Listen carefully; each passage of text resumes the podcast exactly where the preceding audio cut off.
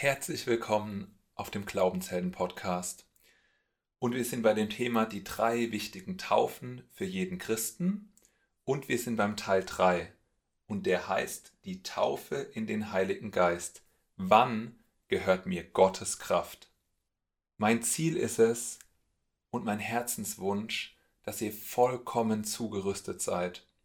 In allem, was Jesus für uns erkauft und zur Verfügung gestellt hat und genau deswegen reden wir über die drei wichtigen Taufen für jeden Christen, damit ihr all diese drei Taufen kennt und habt, und zwar in Besitz genommen und sie euch gehören, und damit ihr auch anderen darin dienen könnt.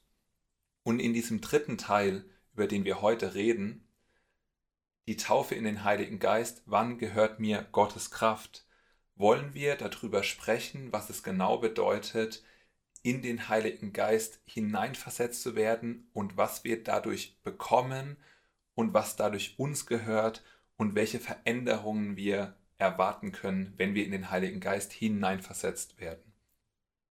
Und ich habe gedacht, ich fange einfach mal mit einem Zeugnis an. Wir waren mal auf einer Veranstaltung, eine relativ große Veranstaltung, und da waren ein paar tausend ähm, Leute und es gab einen ganz großen Konferenzraum und es gab nebendran so ein kleines Zelt und es hieß Power Tent. Und das war eine dreitägige Veranstaltung und wir waren tatsächlich die ganzen drei Tage in dem Power Tent. Ja? Nicht, weil es so einen fancy Narben hat, sondern einfach, weil wir das Gefühl hatten, da werden wir besser zugerüstet.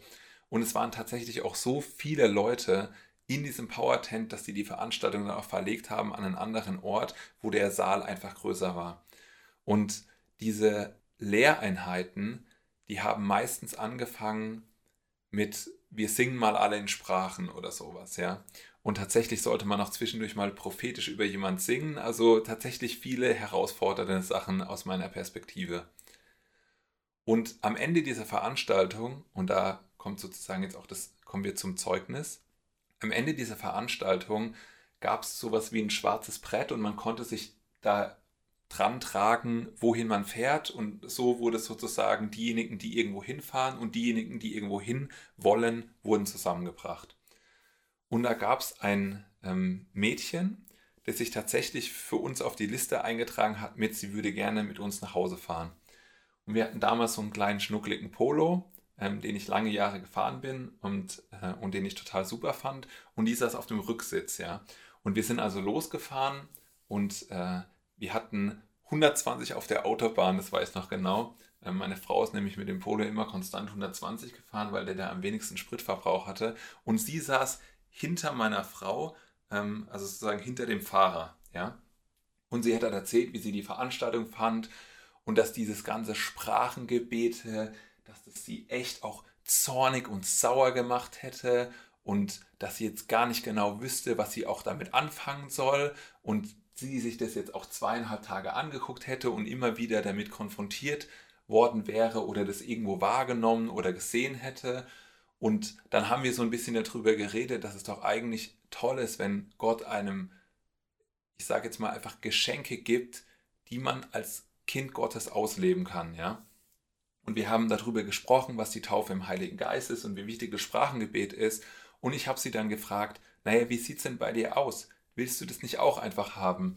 Und dann habe ich äh, in ein grübelndes Gesicht geguckt und ich weiß noch genau, sie, ähm, man hat so gemerkt, es hat in ihr gearbeitet gehabt, zweieinhalb Tage. Und dann hat sie mich auch relativ entschlossen angeguckt und gesagt, ja Simon, ich glaube, ich will das auch. Und auf der Autobahn habe ich ihr dann die Hand aufgelegt, habe für sie gebetet und wenige Sekunden später hat sie angefangen in Sprachen zu singen. Und ich mochte das total, weil ihre, ihr Gesicht hat sich verändert, sie hat angefangen in Sprachen zu beten und man hat gemerkt, diese, diese ganzen inneren Konflikte, was ist es jetzt und ist es was und ist es was für mich und will ich da auf Distanz gehen oder will ich das haben, haben sich einfach, einfach aufgelöst. Gott kam in die Situation, Gott hat sie gesegnet und beschenkt, sie hat empfangen, sie hat in Sprachen gesungen. Und es war auch total ermutigend für uns, das einfach zu sehen, ja. Und auch, wie es auch in jede Situation irgendwie passt, wie Gott wirken kann in jeder Situation, ja. Ich meine, 120 auf der Autobahn, meine Frau fährt, ein kurzes Gespräch, eine kurze Unterhaltung, ein ganz kurzes Gebet Und da hatte sie es, die Taufe im Heiligen Geist und das begleitende Sprachengebet. Und ich erinnere mich auch an Zeugnisse, zum Beispiel von ähm, John G. Lake oder von Smith Wigglesworth. Und die haben beide gesagt, also die haben beide relativ lange gedient, ohne dass sie in den Heiligen Geist hineinversetzt waren und ohne dass sie in Sprachen gebetet haben. Und die haben wunderbare Sachen auch erlebt.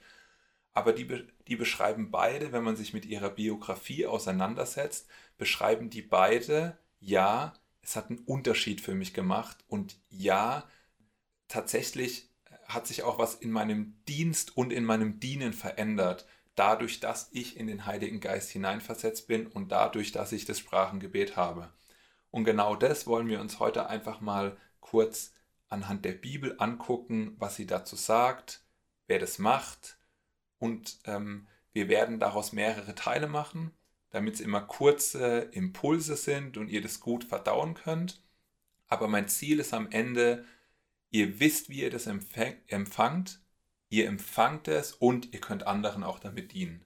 Und dafür würde ich aber jetzt erstmal gerne eine Grundlage legen, ja, also ein Fundament bauen, was das Wort Gottes denn überhaupt dazu sagt. Und tatsächlich wurde ich auch noch mal das ein oder andere Mal verblüfft vom Wort Gottes, während ich mich in dieses Thema eingearbeitet habe. So, wir fangen mit den zentralen Fragen an, ja. Die zentrale Frage ist, wer tauft denn mit dem Heiligen Geist? Und dazu lesen wir einmal Matthäus 3,11. Ich taufe euch mit Wasser zur Buße, der aber nach mir kommt, ist stärker als ich, so dass ich nicht würdig bin, ihm die Schuhe zu tragen, der wird euch mit Heiligem Geist und Feuer taufen. Lese gleich noch eine hinterher. Johannes 1, 32 bis 35. Und Johannes bezeugte und sprach, ich sah den Geist wie eine Taube vom Himmel herabsteigen, und er blieb auf ihm. Ja, also Johannes bezeugt, wie er Jesus sieht, wie eine Taube vom Himmel kommt, herabsteigt und auf ihm bleibt. Und ich kannte ihn nicht, aber der mich sandte, mit Wasser zu taufen, der sprach zu mir, der, auf den du den Geist herabsteigen und auf ihm bleiben siehst, der ist's, der mit dem Heiligen Geist tauft. Und ich habe es gesehen und bezeuge, dass dieser der Sohn Gottes ist. Am folgenden Tag stand Johannes wiederum da und zwei seiner Jünger, und indem er auf Jesus blickte, der vorüberging, sprach er, siehe das Lamm Gottes. So, wir haben einmal Johannes, der sagt, nicht würdig bin, ihm die Schuhe zu tragen, und der wird euch mit Heiligen Geist und Feuer taufen, ja? Und dann haben wir einmal Johannes, der sagt, der, auf den du den Geist herabsteigen und auf ihm bleiben siehst, der ist's, der mit Heiligem Geist tauft. Okay? Also wer ist nach Johannes gekommen? Jesus. Also lass uns die zwei zentralen Fragen stellen, die wir auch schon in den zwei anderen Lehreinheiten gestellt haben. Wer tauft und in was, ja? Wer tauft mit dem Heiligen Geist? Naja, die Stelle ist ganz klar. Johannes sagt, der, auf den der Geist kommt und bleibt. Und er hat das gesehen wie eine Taube, die auf Jesus gekommen ist. Der ist es, der mit Heiligem Geist tauft, also Jesus, ja. Also wer tauft mit dem Heiligen Geist? Jesus. Und in was werden wir durch Jesus versetzt? In den Heiligen Geist. Deshalb wird auch oft Taufe im Heiligen Geist gesagt, ja, also im, in den. Das Wort Taufe hier bedeutet ein vollständiges Eintauchen, das eine bleibende Veränderung bewirkt. Ja? Also wir werden vollständig in den Heiligen Geist hineinversetzt durch Jesus. Und wir verbleiben da. Und wenn hier steht, mit Heiligem Geist getauft, ja, wenn Johannes gesagt hat, er tauft mit Wasser, dann war das ja auch nicht so, dass Johannes Wasser genommen hat, sondern er war am Jordan und hat die Leute komplett untergetaucht in dieses fließende Wasser, ja.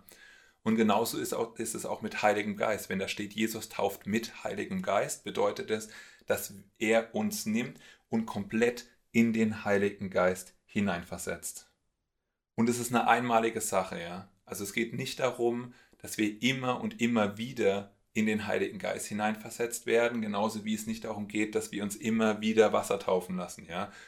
Der normale Fall wäre, dass wir das einmalig tun, ja. Also wir werden gläubig, wir nehmen die Wassertaufe, wir nehmen die Taufe im Heiligen Geist. Dann lass uns doch noch mal ganz kurz wiederholen, was die drei wichtigen Taufen sind, ja? Also wir haben einmal die Taufe in den Leib Christi, die Taufe in Jesus. Da haben wir festgestellt, der Heilige Geist versetzt uns in Jesus. Dann haben wir die Taufe in Wasser gehabt, ja? Da ist ein Gläubiger, der tauft einen anderen Gläubigen in Wasser. Und dann haben wir die Taufe im Heiligen Geist, über die wir heute reden. Da nimmt uns Jesus und versetzt uns in den Heiligen Geist, ja? Und dann würde ich gerne einmal ganz kurz darauf eingehen, was die Taufe im Heiligen Geist denn nicht ist. Also sie ist nicht eine teilweise Füllung oder ein bestimmter Anteil an Heiliger Geist, ja. Das sage ich deswegen, weil all diese Sachen mit teilweise und Proportionen und Anteilen vom Heiligen Geist, die sehen wir im Alten Testament. Es ist nicht ein Empfang von Gaben, ja. Also es ist explizit nicht ein spezifisches Empfangen von Gaben oder konkreter gesagt Gnadeneffekten, die in 1. Korinther 12 genannt sind. Ja, also sowas wie Erkenntnis, Weisheit, Glaube und so weiter. Obwohl natürlich der Heilige Geist, von dem wir sprechen, all diese Gnadeneffekte bewirkt. Es ist explizit nicht Frucht des Geistes und es ist auch definitiv nicht Errettung. Also in den Heiligen Geist hineinversetzt werden ist nicht Errettung. Errettung ist, in den Leib Christi hineinversetzt zu werden. Es ist nicht ein Kind oder ein Sohn Gottes zu werden, das sind wir bereits, wenn wir das machen. Und es ist auch nicht Heiligung oder es ist auch nicht Rechtfertigung. Diese Sachen sind mitunter alle schon dadurch gegeben, dass wir in Jesus Christus hineinversetzt sind und werden und Teil seines Leibes sind. Was ist also die Taufe im Heiligen Geist? Lasst uns dazu mal in Apostelgeschichte 1, 4 bis 8 schauen. Apostelgeschichte 1, 4 bis 8. Ich lese mal für uns. Und als er, und da ist die Rede von Jesus, mit ihnen, da ist die Rede von den Aposteln und von anderen Gläubigen, also nicht nur den elf, und als er mit ihnen zusammen war, also Jesus mit den Aposteln und Gläubigen, gebot er ihnen nicht von Jerusalem zu weichen, sondern die Verheißung des Vaters abzuwarten, die ihr, so sprach er, von mir vernommen habt. Denn Johannes hat mit Wasser getauft, ihr aber sollt mit Heiligen Geist getauft werden und nicht lange nach diesen Tagen. Da fragten ihn die, welche zusammengekommen waren und sprachen, Herr, stellst du in dieser Zeit für Israel die Königsherrschaft wieder her? Er aber sprach zu ihnen, es ist nicht eure Sache, die Zeiten oder Zeitpunkte zu kennen, die der Vater in seiner eigenen Vollmacht festgesetzt hat, sondern ihr werdet Kraft empfangen, wenn der Heilige Geist auf euch gekommen ist, und ihr werdet meine Zeugen sein in Jerusalem und in ganz Judäa und Samaria und bis ans Ende der Erde. So, das fängt an ganz oben, ja. Und als er, also Jesus mit ihnen, den Aposteln und Gläubigen zusammen war, gebot er ihnen. Das erinnert mich stark an Matthäus 28, 18 bis 20. Also tatsächlich immer, wenn irgendwas geboten wird. Warum? Weil da ja steht, dass wir, wenn wir jüngern oder jüngert werden, also explizit, wenn wir jüngern, sollen wir die anderen alles lehren zu halten, was Jesus uns befohlen hat. Ja? Das steht in Matthäus 28, 20.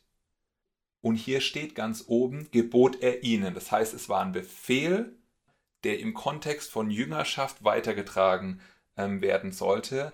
In diesem Fall zum Warten, aber nach dem Erhalt sozusagen, damit andere das auch erhalten. Also wir empfangen Heiligen Geist und wir geben diese Taufe im Heiligen Geist sozusagen weiter, also nicht von uns aus weitergebend, aber wir dienen, dass andere diese Sache auch empfangen. Das ist quasi ein Prinzip Gottes, ja. Umsonst hast du empfangen, umsonst gebt. Du hast immer eine nehmende Hand und eine gebende Hand, ja. Das heißt, du bist ein lebendiger, durchlaufender Posten. Und es ist total wichtig, dass man das auch so lebt, weil das ist ein, ein sehr guter Punkt, wo man auch anfängt, wirklich zu wachsen, in Christus verwurzelt zu sein und es einfach weitergeht. Dann steht hier, Verheißung des Vaters. Und wir erfahren weiter unten, ja, das ist die Taufe im Heiligen Geist. Das heißt, Gott der Vater hat es verheißen. Ja. dass wir, dass wir die bekommen, aber auch, dass die Jünger die damals bekommen haben. Und dann steht hier, ihr werdet Kraft empfangen. Und dieses Kraftempfangen ist, wenn man sich das Wort mal anguckt, das heißt Dynamis. Dieses Wort Dynamis ist eine übernatürliche Kraft, wird auch als Kräfte oder große Wunder oder Macht übersetzt, ja. Und diese Kraftwirkung, von der da die Rede ist, äh, das hat im Wortstamm Dynamis ist im Wortstamm das Wort Dynamit.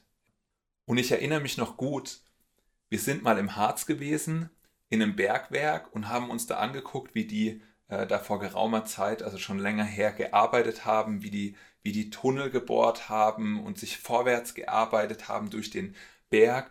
Und da haben die uns, und wir, wir standen vor einer, vor einer, ja, vor einer relativ runden, runden Felseingang, ja, wo man gesehen hat, da haben die auch gearbeitet und da lagen noch alte Schienen.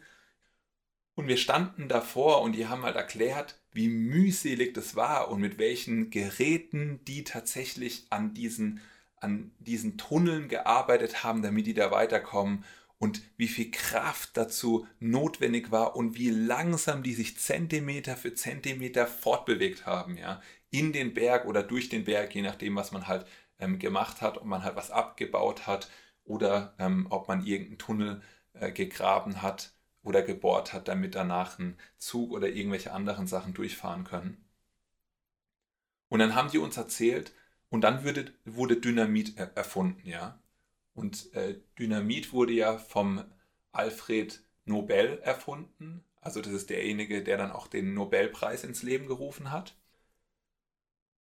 Und dieses Dynamit hat tatsächlich dazu geführt, dass die meterweise Fortschritt gemacht haben, ähm, wo sie nur Zentimeter hatten. Und die sind sozusagen von wochenlanger Arbeit runtergekommen auf ähm, dieselbe Arbeit und denselben Fortschritt konnten die innerhalb von Tagen machen.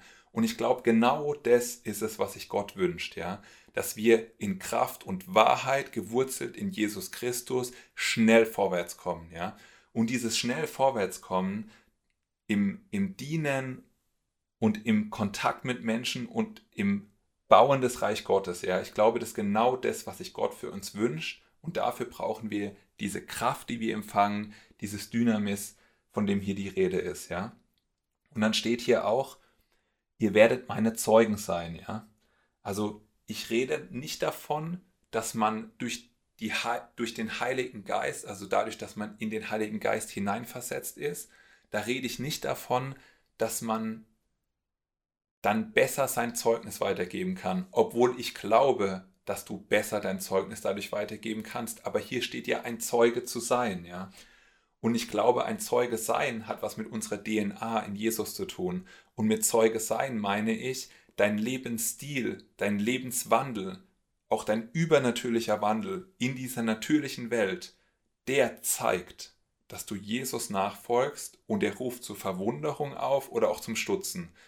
Und wenn das jetzt für euch eine Herausforderung ist, eine persönliche, weil ihr so denkt, so, hm, mein Leben sieht nicht so aus, mein Leben sieht auch nicht immer so aus, ja. Aber ich glaube, es ist gut, wenn wir über Herausforderungen reden, damit wir Fortschritt produzieren und äh, tiefer in Jesus Christus gewurzelt sind.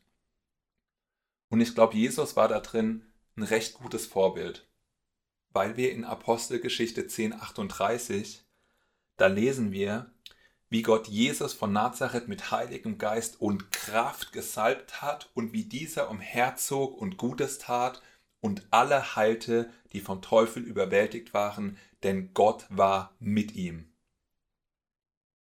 Das ist wie eine Jobbeschreibung von Jesus, ja.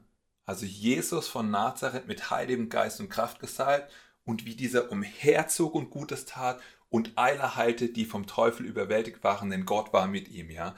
Und es das heißt, wenn Jesus Heiliger Geist und Kraft hatte in seinem Leben. Und er ist unser Vorbild, ja, wie viel mehr wird uns Gott als diejenigen, die die kleinen Jesusse, ja, die wachsenden Jesusse, die Nachfolger Jesu in dieser Welt sind, Heiliger Geist und Kraft geben, damit wir umherziehen, Gutes tun und alle Sachen, die noch vom Teufel hier als Überrest auf Erden, wir wissen, der Teufel ist besiegt, ja, wir kämpfen gegen einen besiegten Feind und diese Überreste, die noch in unserer, ähm, in unserer Welt da sind und weil die Schöpfung noch gefallen ist, aber eine Lösung ist da, ja. Und die Lösung heißt Jesus Christus. Und die Lösung ist gut und perfekt und Gott hat sie geschaffen, ja. Und wir können eine Veränderung in dieser Welt, egal wie düster und dunkel sie sind, können wir haben. Also lasst uns nochmal ganz kurz zusammenfassend und noch ein bisschen tiefer gehen in den Grund für die Taufe im Heiligen Geist oder die Gründe, ja. Also es ist einmal Dynamis, Kraft empfangen, ja.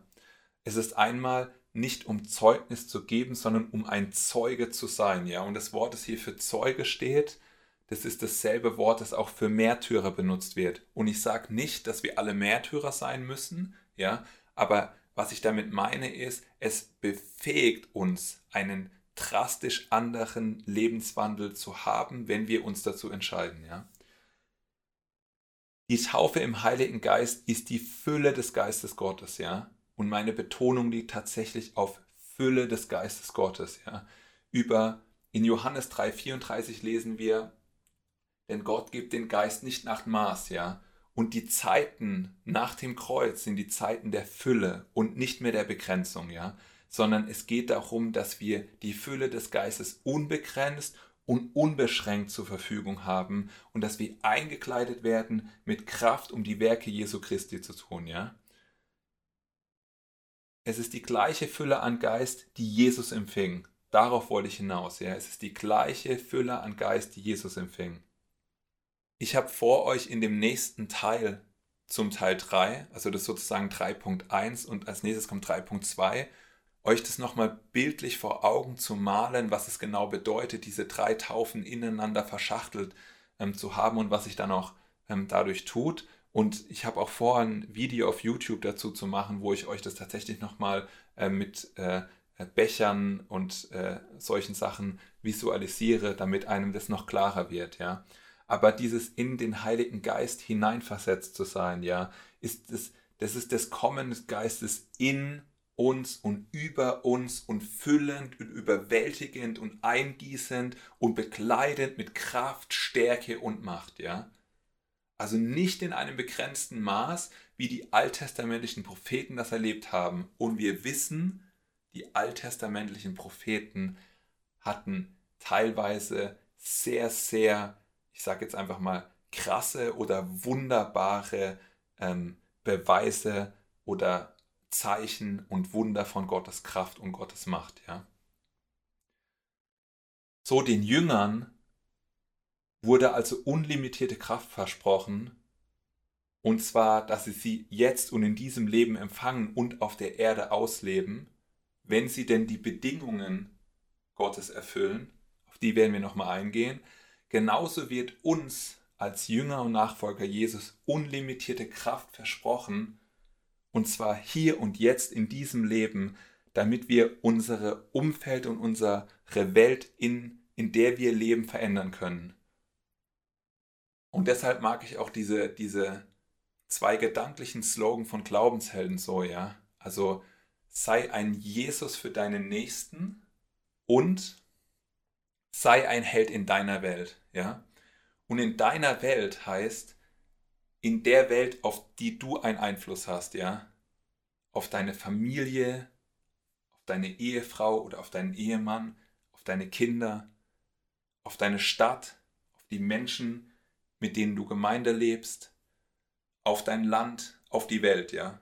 Also um das jetzt einfach mal so wie wellenartig das, ähm, was sozusagen von dir ausgehend ähm, eine Veränderung hier sein könnte.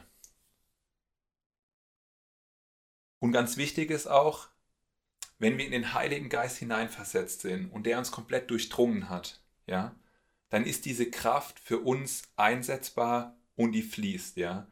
Und Gott möchte, dass die fließt und einsetzbar ist, weil er möchte, dass wir sein Reich bauen. Und das Leben hier auf der Welt, ich weiß nicht, wie ihr, wie ihr das empfindet, ich empfinde es nicht immer ein Zuckerschlecken und ich empfinde es auch phasenweise sehr hart und äh, es fühlt sich nach Wüstenstrecken an und ich glaube genau deswegen brauchen wir eine totale Klarheit und Offenbarung darüber, wie Gott uns durch Jesus Christus ausgerüstet hat, auch explizit durch das Hineinversetzen in den Heiligen Geist, damit es komplett für uns verfügbar ist und wir im Glauben darin wandeln können. Der wahre Grund der Taufe im Heiligen Geist ist also die Zurüstung, ich drücke es mal anders aus, ja, jetzt die Zurüstung, um wie Jesus zu dienen. Ja? Also das Kraftempfangen und das Zeugesein ja, ist eine Zurüstung, um wie Jesus zu dienen.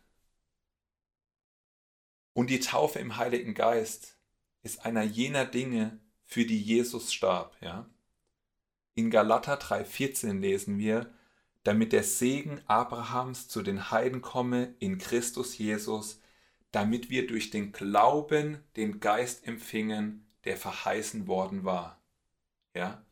Und wenn Jesus dafür gestorben ist, dass wir etwas bekommen, dann sollten wir unbedingt, unbedingt auch gucken, dass wir diese Sachen in Besitz nehmen und dass wir das haben, weil Jesus selbst einen richtig, richtig hohen Preis, nämlich sein Leben, dafür bezahlt hat.